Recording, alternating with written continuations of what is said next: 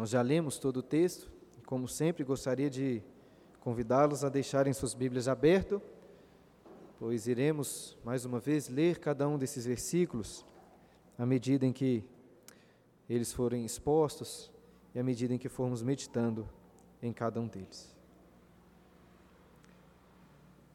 Nós já oramos, mas vamos orar mais uma vez? Deus Santo, Pai, Filho e Espírito Santo, te agradecemos pela tua palavra, que agora, da qual agora Deus, na qual agora iremos meditar e sermos edificados, ó Deus.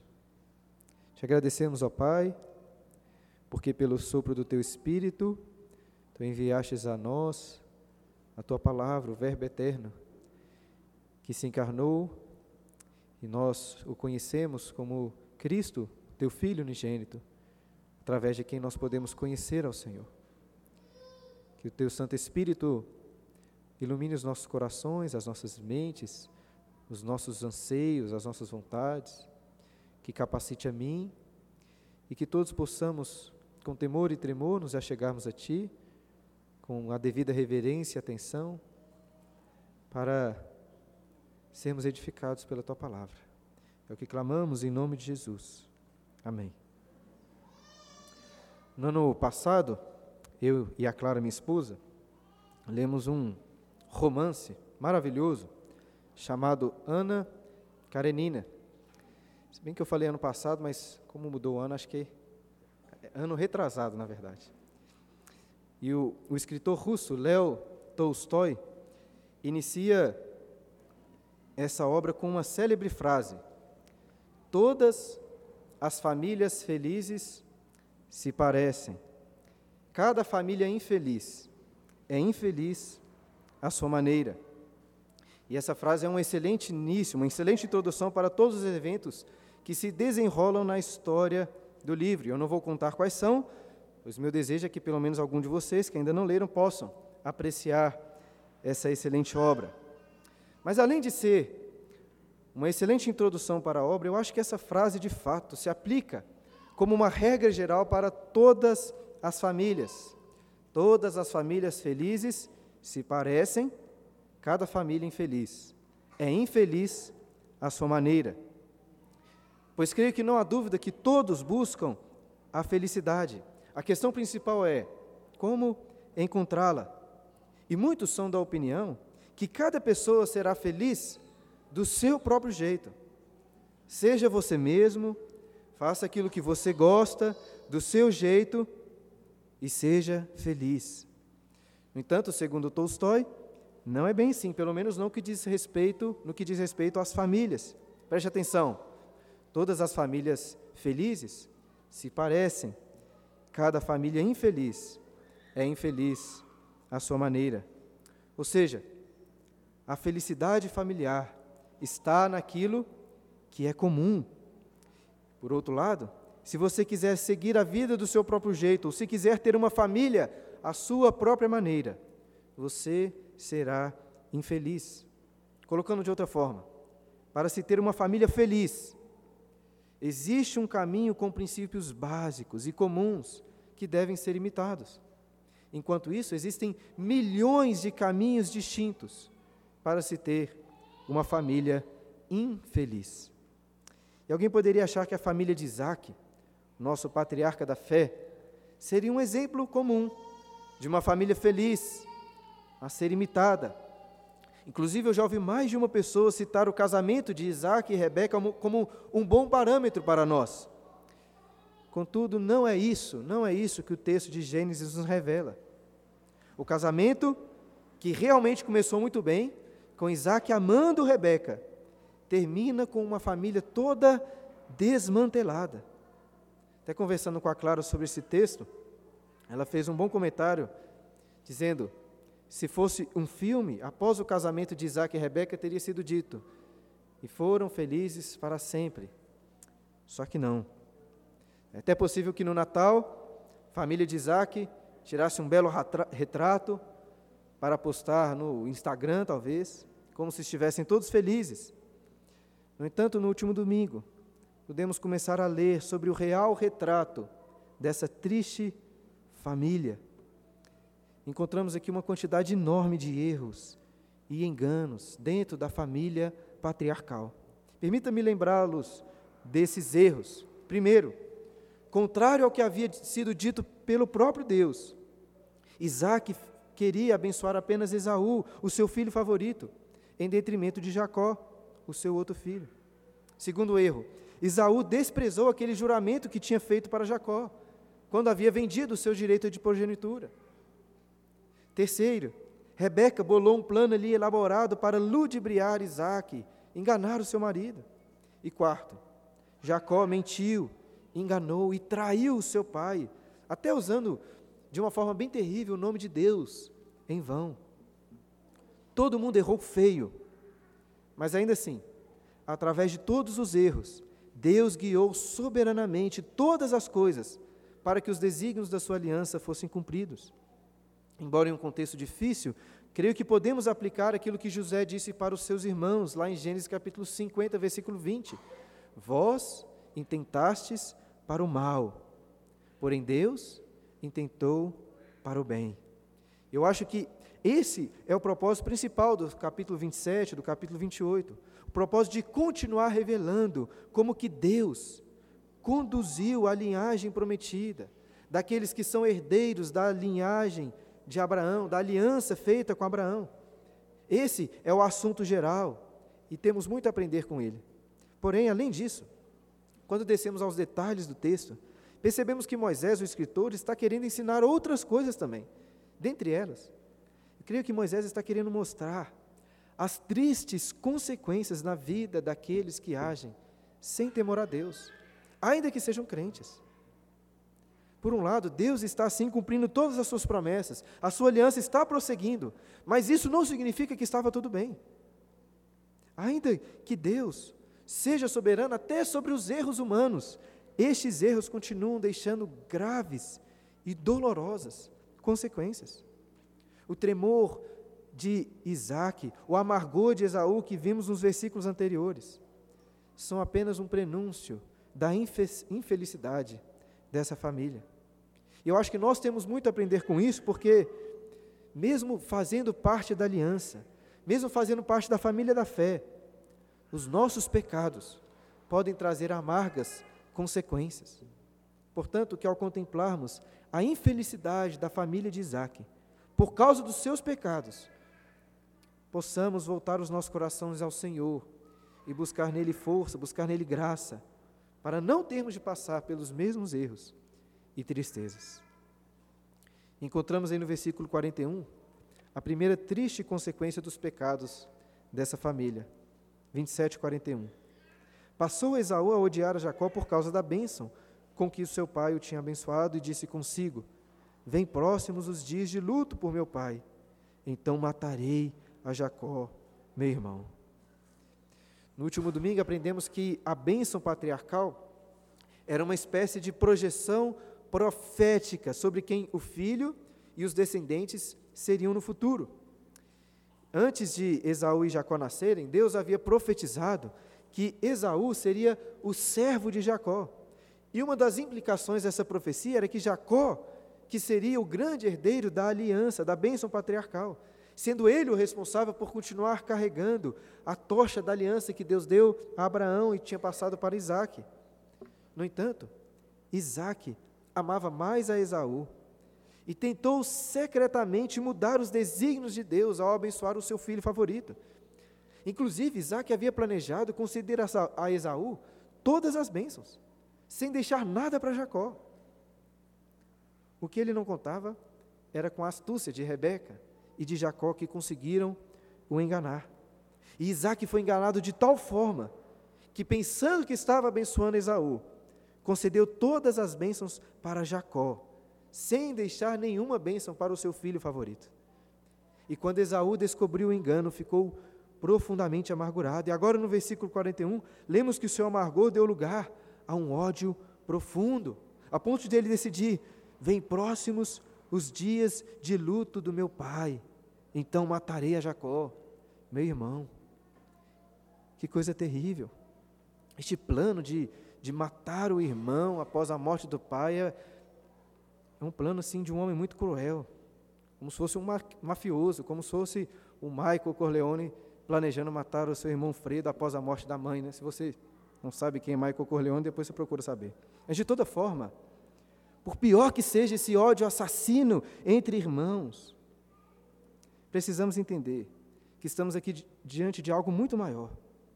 Entenda o que eu quero dizer.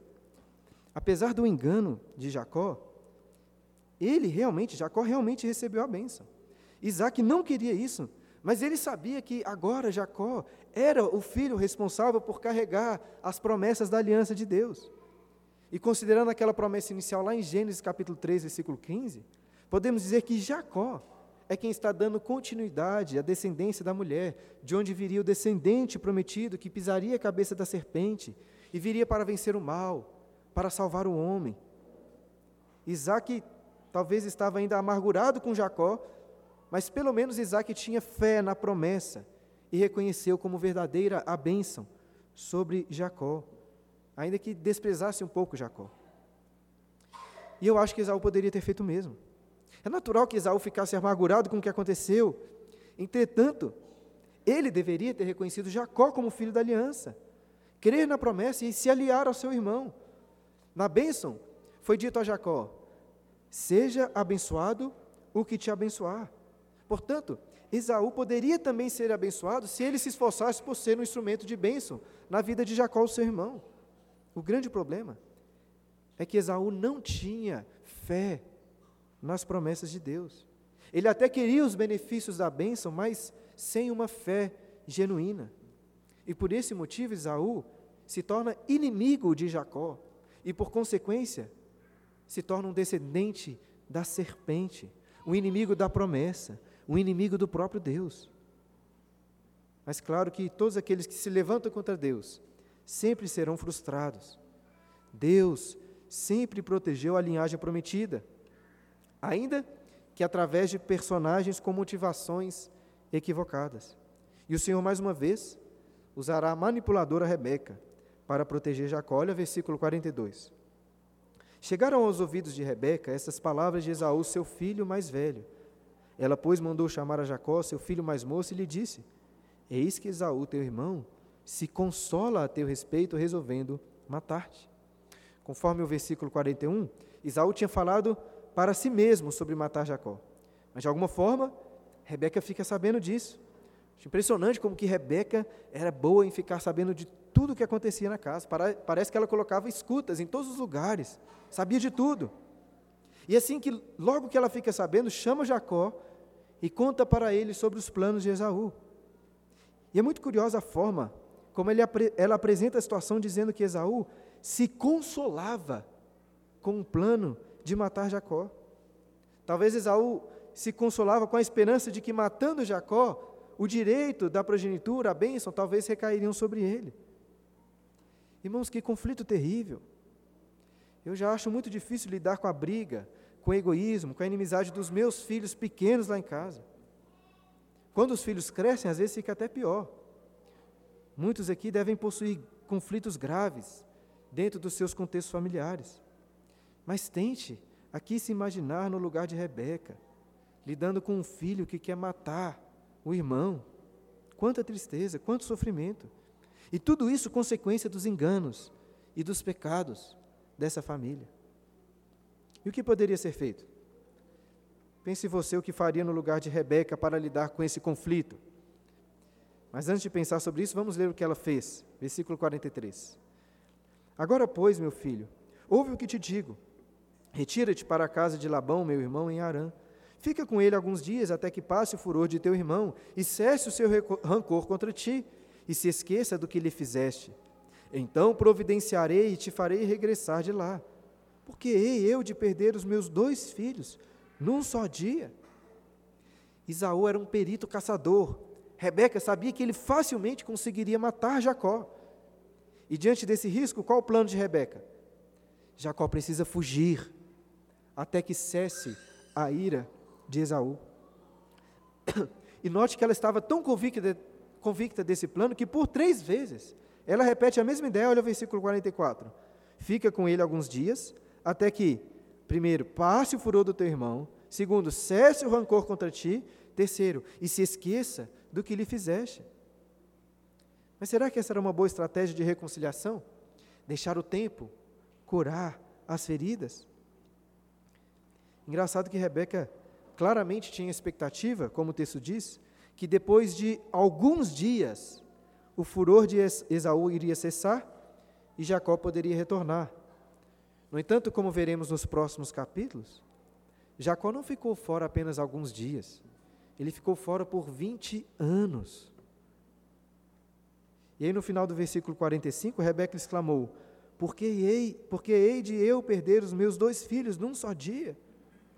A preocupação de Rebeca era que Esaú matando a Jacó, a pena de morte instituída com Noé lá em Gênesis capítulo 9, cairia sobre Esaú e então os dois filhos estariam mortos. Sendo assim, podemos dizer que, por um lado, o plano de Rebeca deu certo, porque Jacó fugiu, não foi morto. Mas, por outro lado, o seu plano não deu tão certo assim, que de todo jeito, ela acabou perdendo seus dois filhos. Eu duvido que Esaú teve um relacionamento próximo com a mãe depois desse incidente. E o pior, Jacó, o filho favorito de Rebeca, foi embora por 20 anos.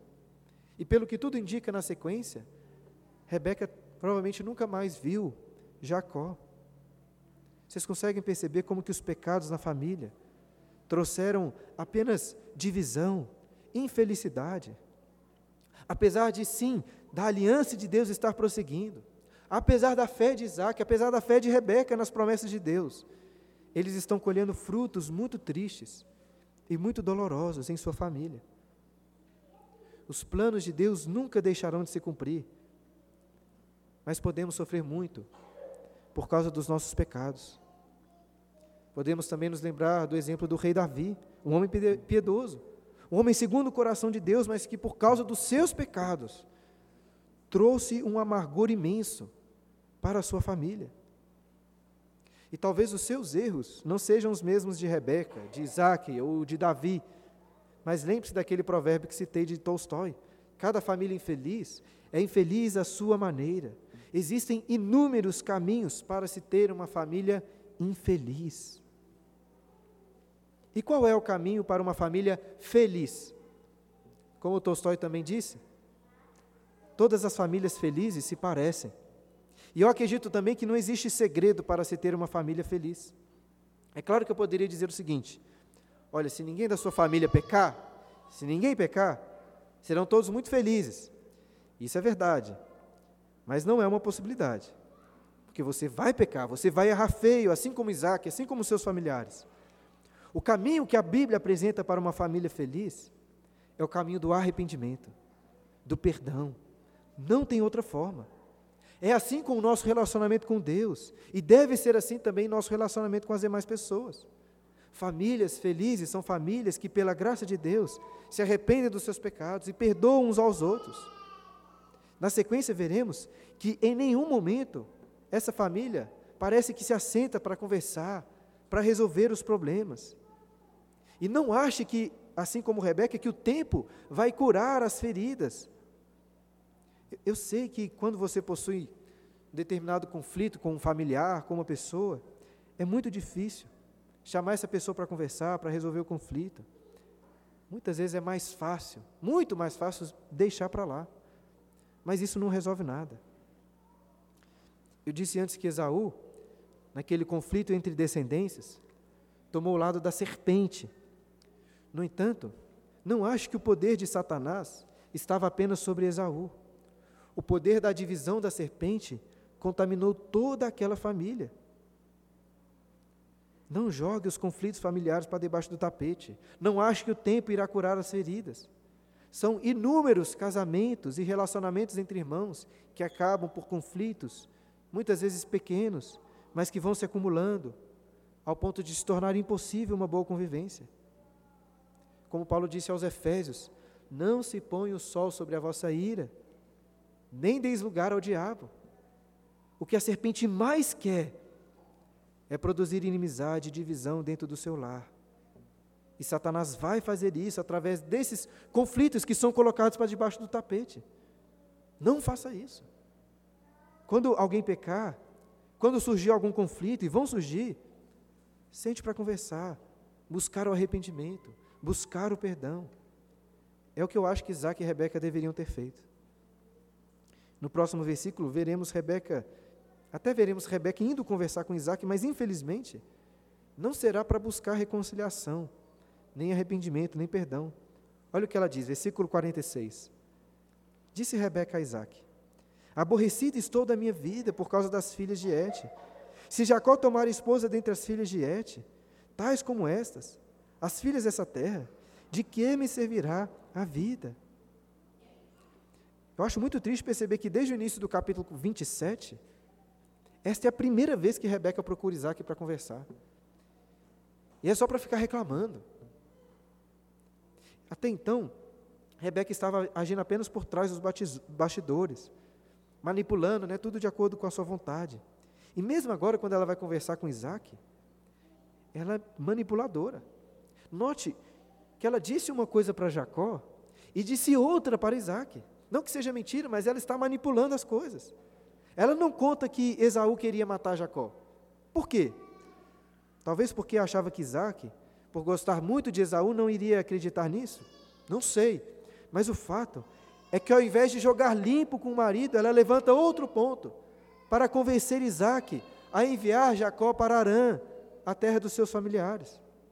Em outras palavras, Rebeca diz para Isaac o seguinte: Olha, você não vai querer mais uma nora como essas aí, essas filhas de Et, que trazem tanto aborrecimento para nós. Porque, como vimos no capítulo 26, versículo 25, essas noras, essas esposas de Esaú, se tornaram amargura de espírito para Isaac e para Rebeca. Sogra e sogro podem ser muito difíceis, mas genro e nora também podem trazer muita dor de cabeça. Esse era o caso das noras de Isaac e Rebeca.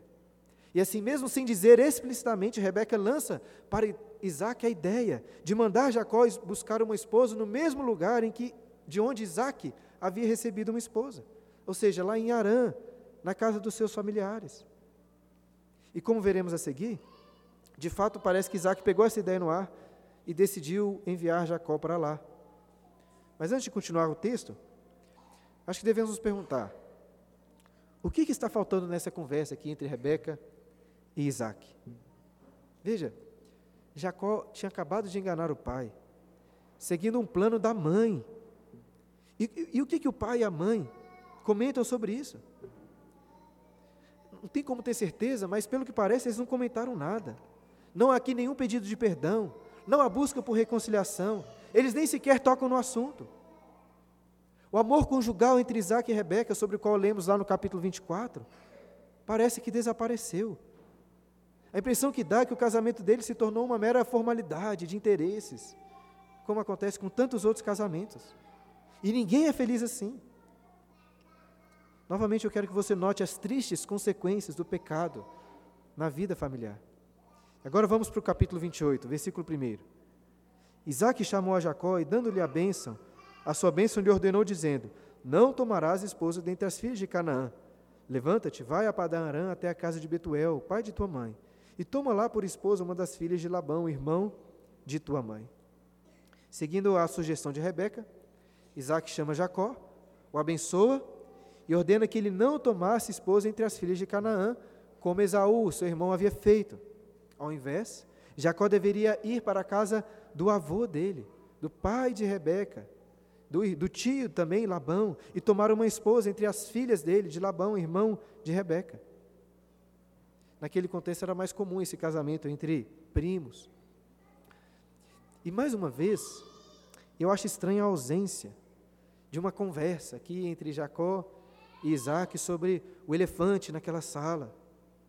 Não dá para assumir com certeza que Isaac não comentou com Jacó sobre o que aconteceu no capítulo anterior, mas é muito curioso que Moisés não comenta nada sobre isso.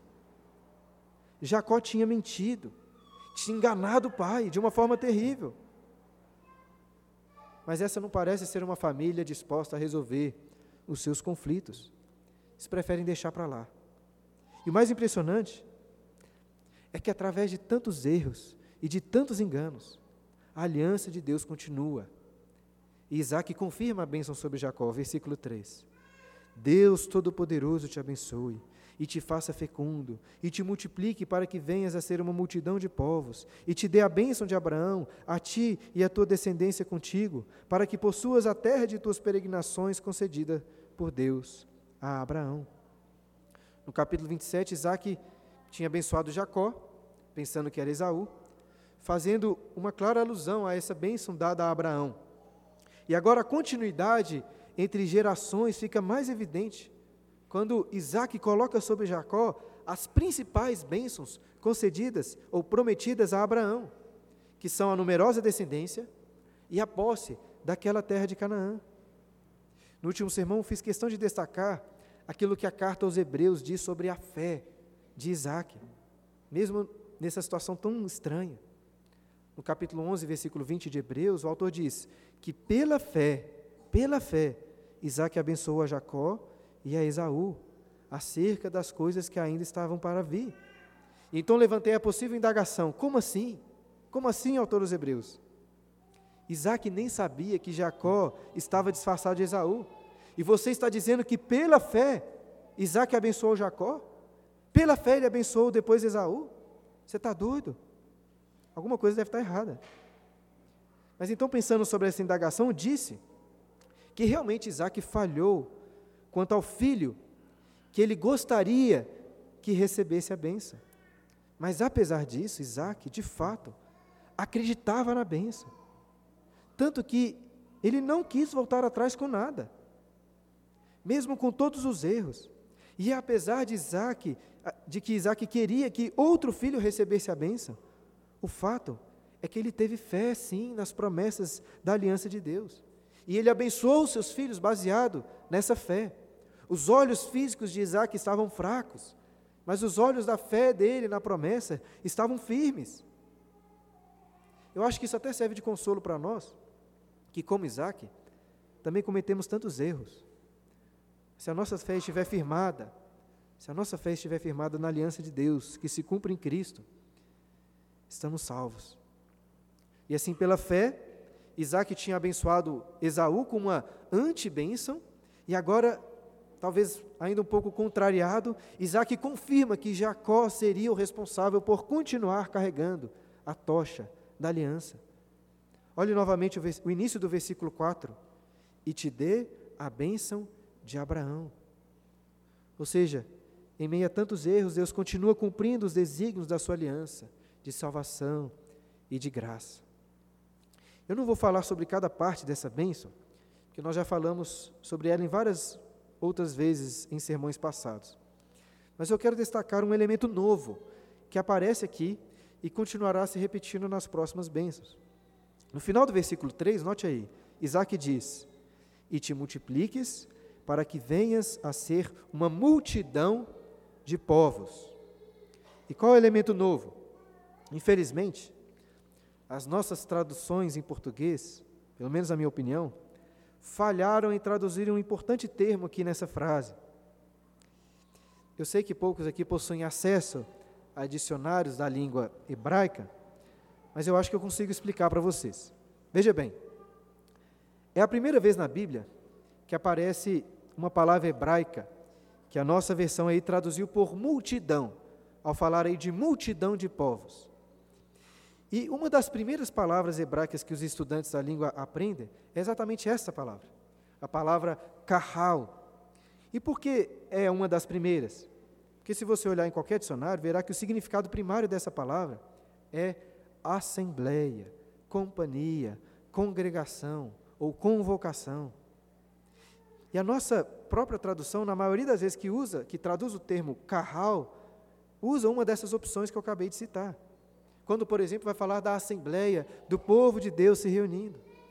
E é por isso que eu acho que a melhor tradução para essa parte da bênção aí no final do versículo 3 seria assim: E te multipliques para que venhas a ser uma assembleia de povos. Em inglês, inclusive, encontrei algumas importantes traduções que trazem exatamente essa ideia.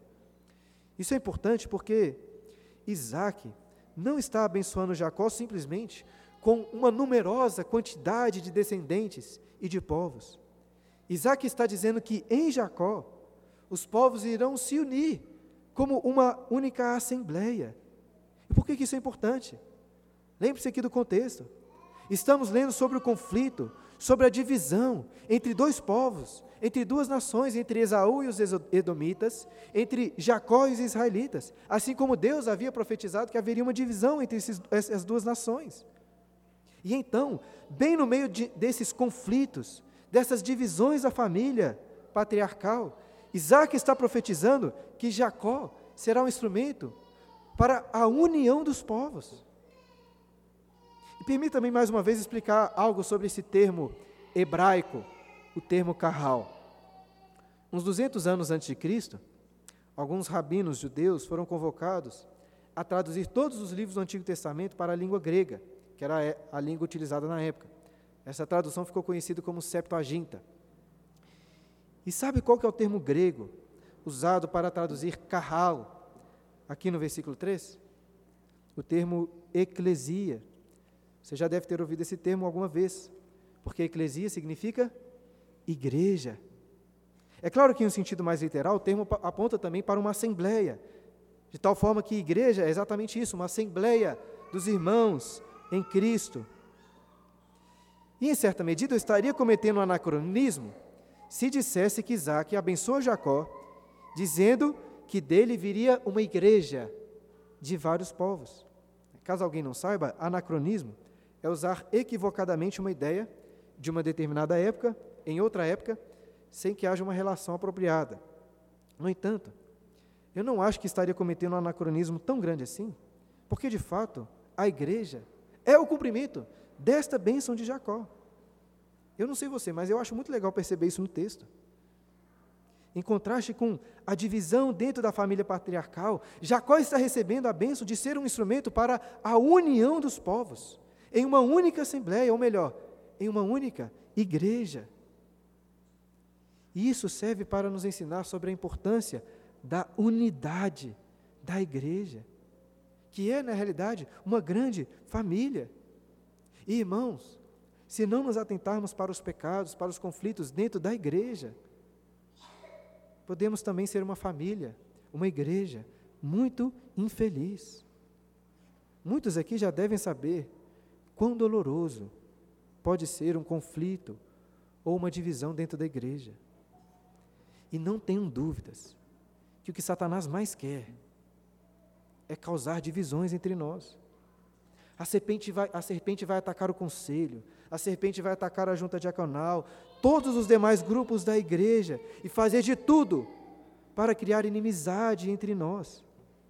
Satanás vai sugerir conflitos por causa de uma música, por causa de um lanche, por causa de uma opinião teológica, por causa de uma palavra mal falada, por causa de um comportamento estranho, por qualquer coisa que ele conseguir usar para deixar você com antipatia de um irmão da igreja.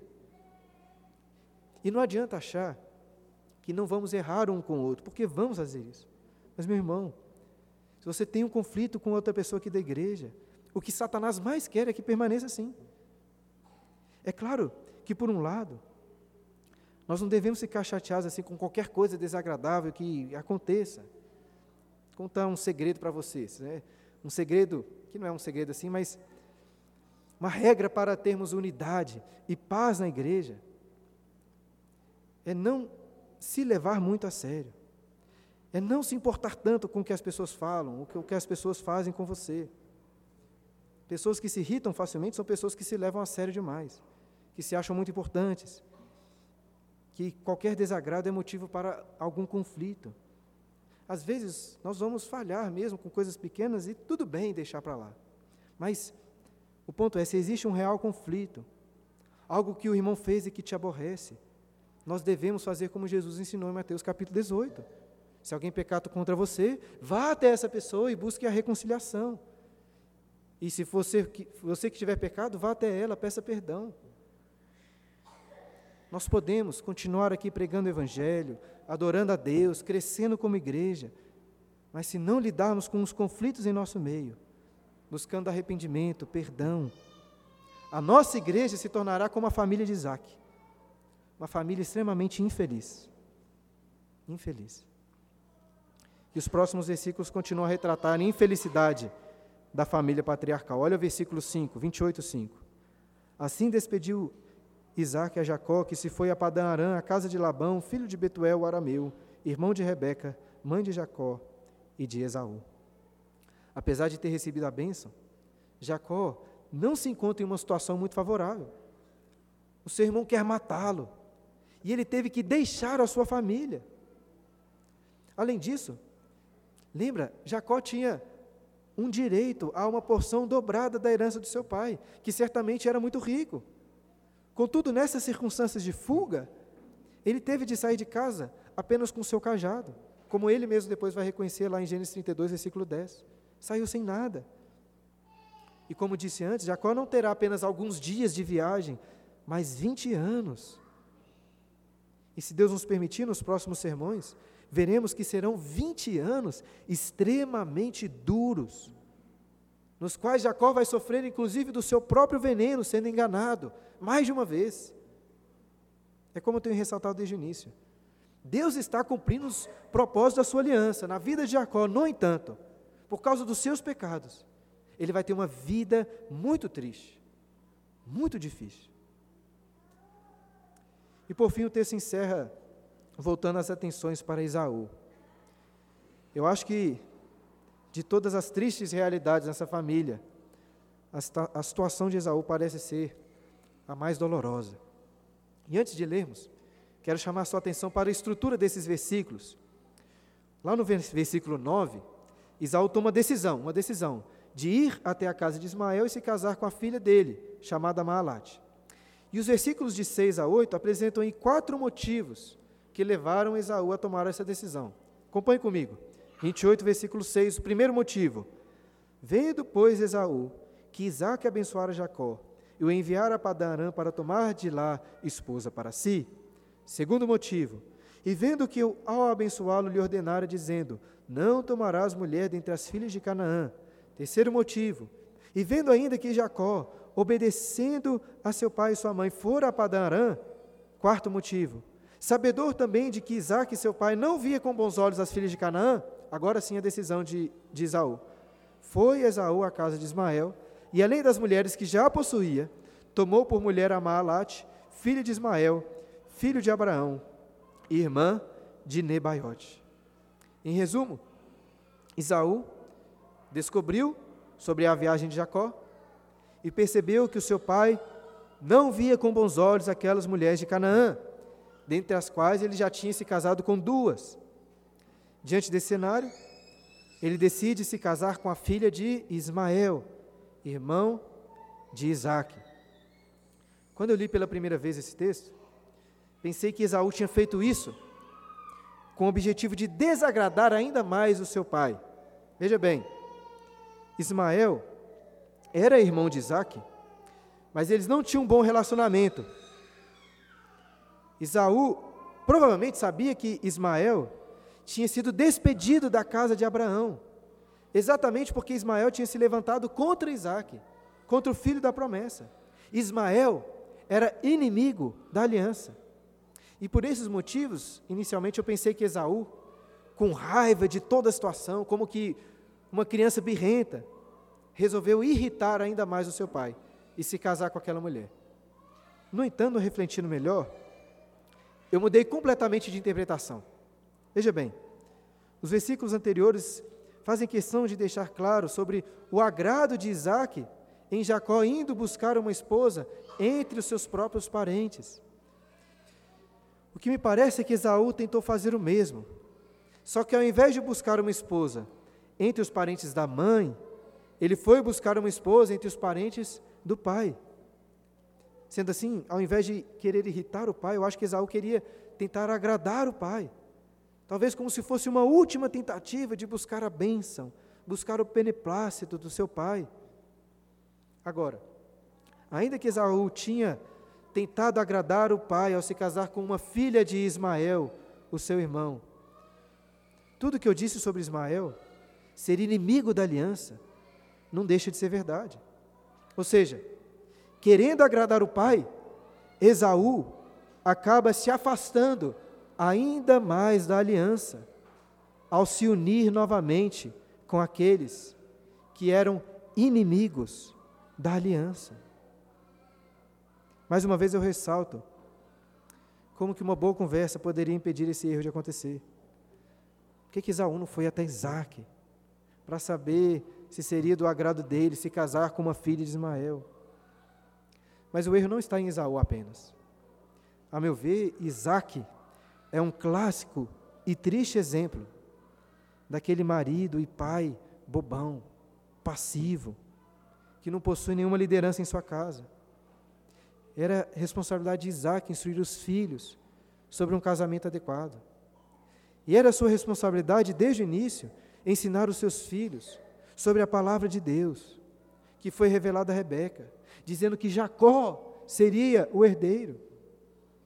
Eu fico pensando como que essa história poderia ter sido diferente se Isaac, ao invés do tolo favoritismo por Esaú, tivesse ensinado seus filhos, desde crianças, sobre as promessas de Deus.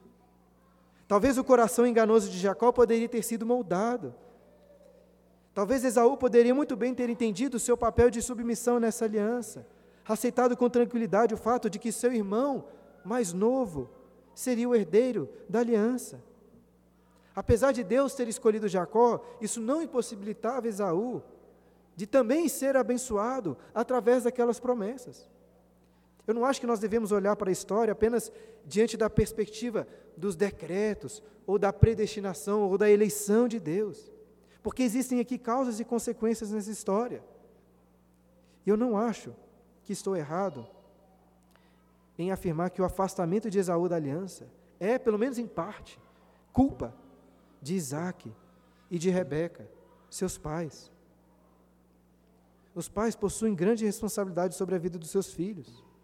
Não é à toa que, quando batizamos os nossos filhos, juramos ensinar a eles a palavra de Deus, orar com eles, orar por eles, trazê-los à igreja, servir de exemplo de piedade.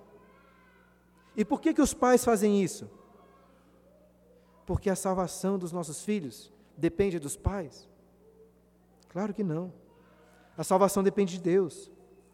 Um pai, inclusive, pode se esforçar de todas as maneiras possíveis para a salvação do seu filho, e mesmo assim o seu filho se desviar. É longe de mim fazer qualquer tipo de julgamento sobre pais cristãos que possuem filhos desviados. Ainda assim, ainda assim, ordinariamente, os pais é que são instrumentos de Deus para a salvação dos seus filhos. Se você, como um pai cristão, não cumprir os juramentos que fez no batismo do seu filho, e ele se desviar, eu acredito que sim, você será culpado pela perdição do seu filho. Eu não estou dizendo isso para condenar ninguém. Estou dizendo isso para alertar a todos, em especial pai de crianças, para que busquem com todo fervor a graça de Deus, para ensinar os seus filhos no caminho do Senhor.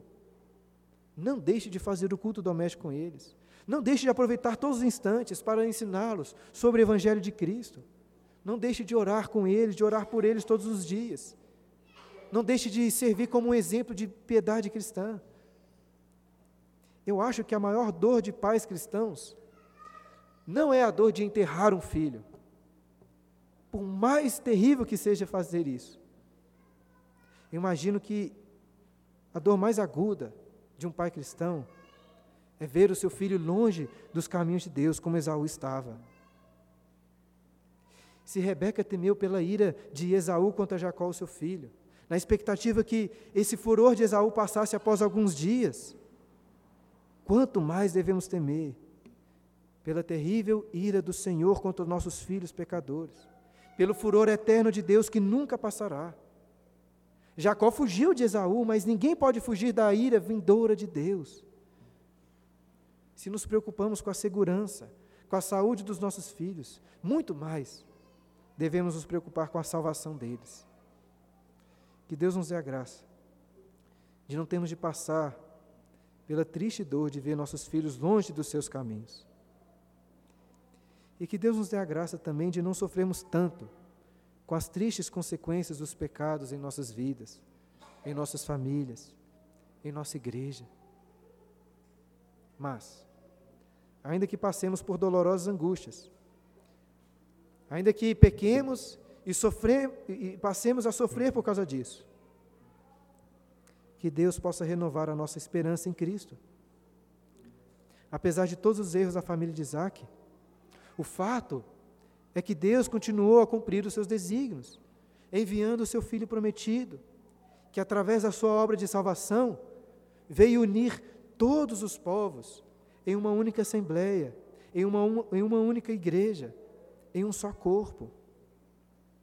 Jesus é o irmão que tinha todos os motivos justos para nos odiar, para nos matar. Mas diferente de Esaú, Jesus não é o irmão que planejou nos matar, mas um irmão que se ofereceu para morrer em nosso lugar.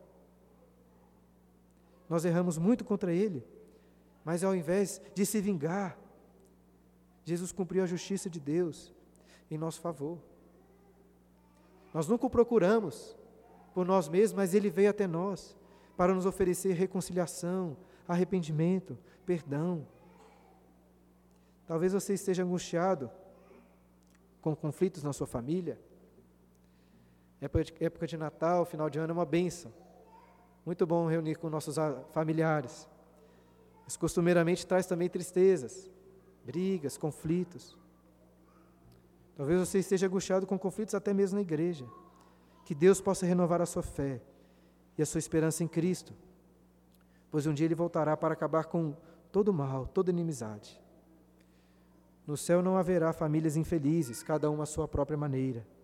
Apenas uma única e grande família feliz por toda a eternidade. Essa é a nossa grande esperança.